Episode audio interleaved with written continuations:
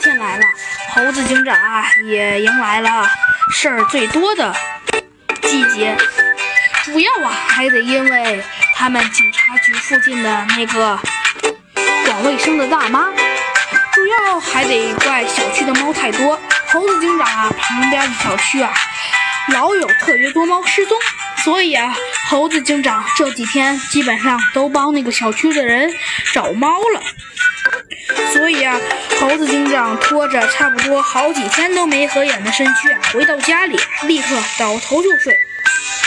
正当他正当他做着美梦啊，手机铃却突然响了起来。猴子警长啊，顿时跳了起来，抬头一看屏幕，原来啊是刑警队的老鹰警官打来的，八成啊应该是有疑难杂症，可能要请教。喂，猴子警长，有时间来海边一趟吗？老鹰警官呢，毫不客气地问道。哎，海海边？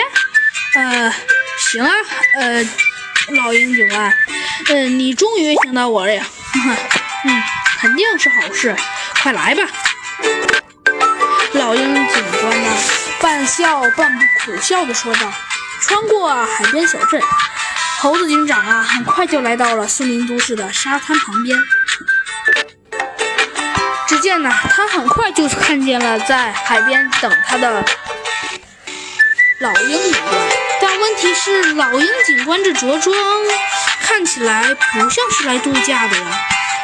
果然，老韩开口了：“哎，海边的公路发生案子了。”案子。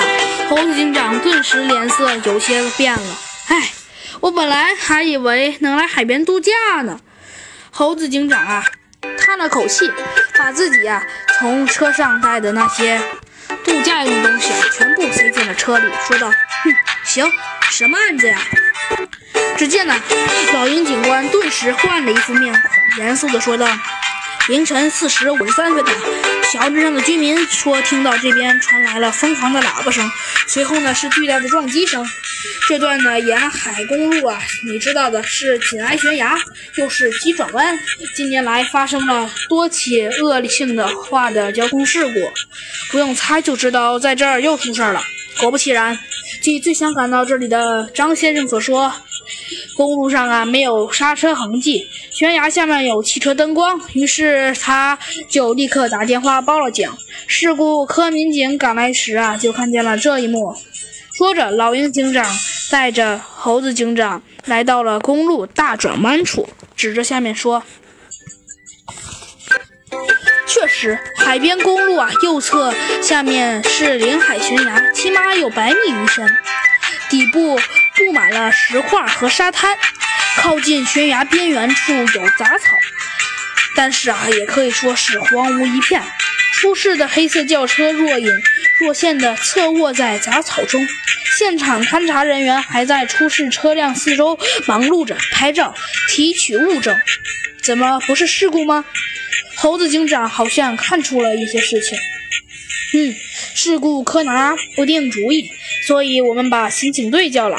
但是为了保准保准确啊无误，所以我也把你叫过来了。”老鹰警长说道。